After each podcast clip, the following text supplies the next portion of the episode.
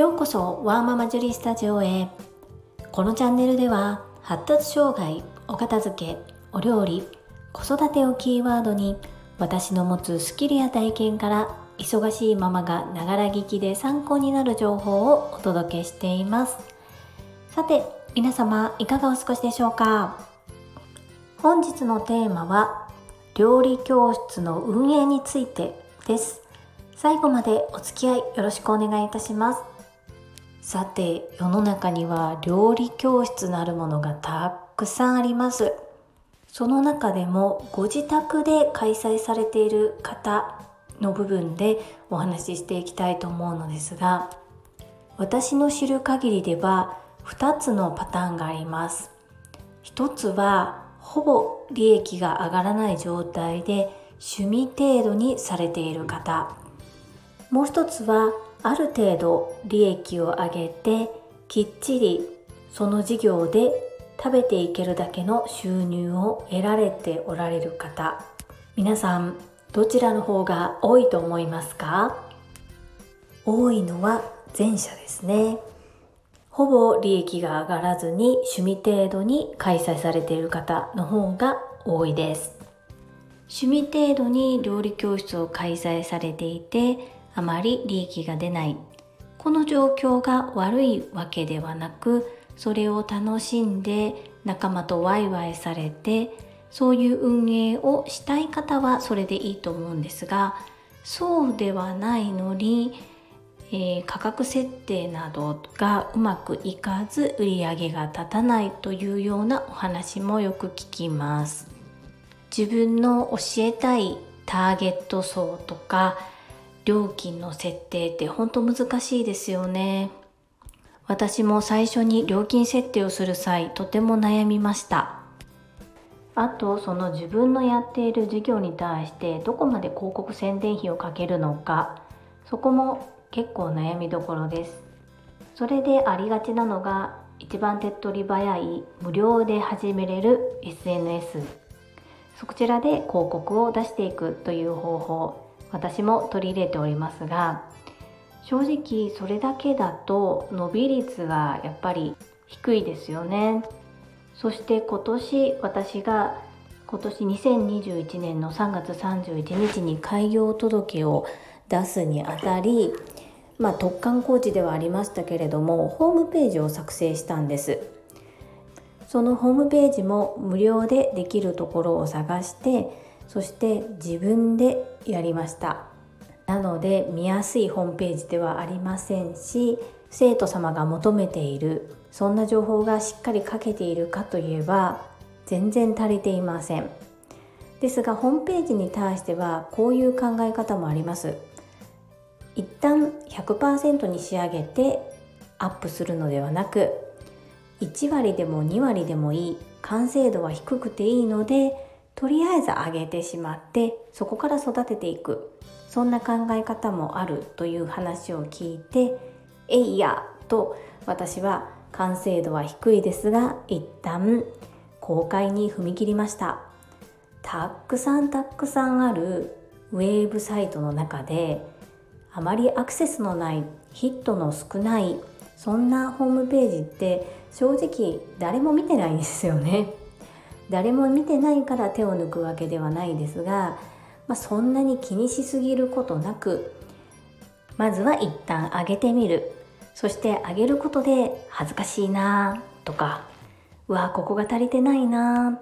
だとかもう少しこここんなところを充実したら自分が見る立場になっても分かりやすいしありがたいなというところをどんどん修正していけたらいいのかなというふうに思っています。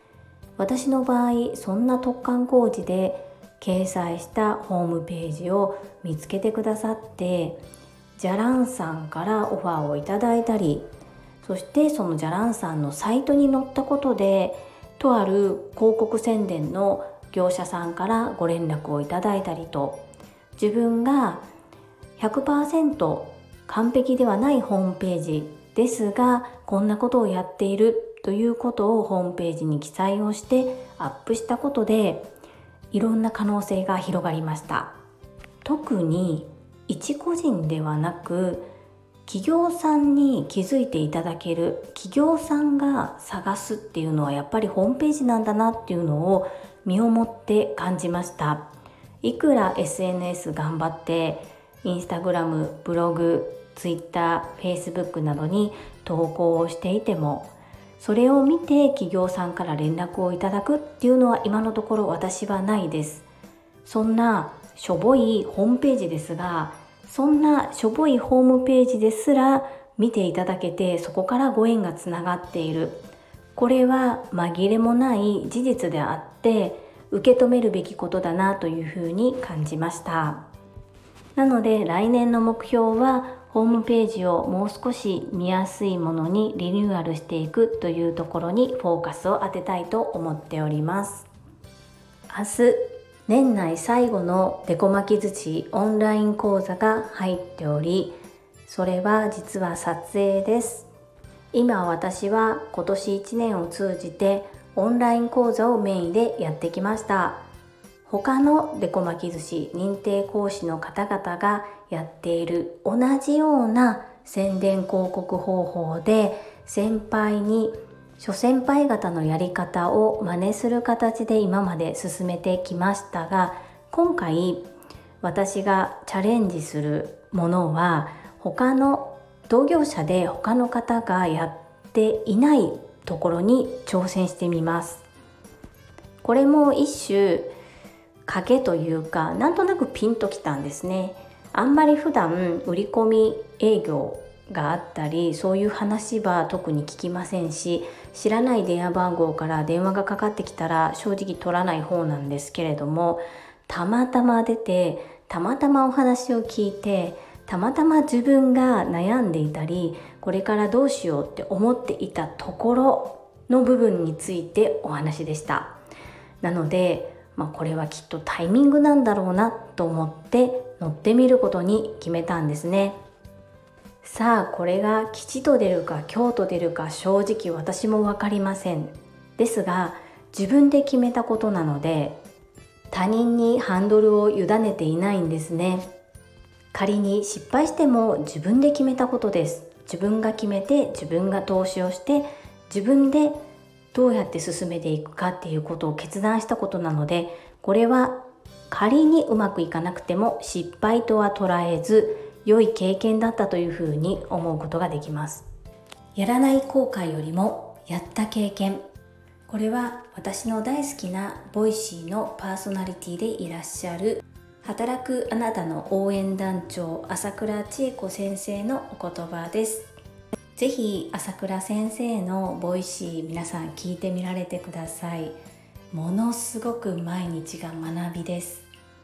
私は8月に朝倉千恵子先生がボイシーを開始された直後から聞き始めました。もうかれこれ5ヶ月。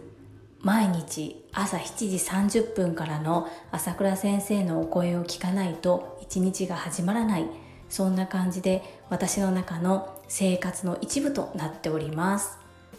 年末年始は少しボイシーの放送をお休みされますが過去の回も全てとってもいい回です。そして朝倉先生はいつもコメントをきっちり全部読まれます。そのコメント返信の中にまたいろんな気づきそしてそこにまた朝倉先生のお考えを載せてお話をしてくださったりしますのでコメントただ読んでいるだけではなくってこのコメント返しがまたものすごく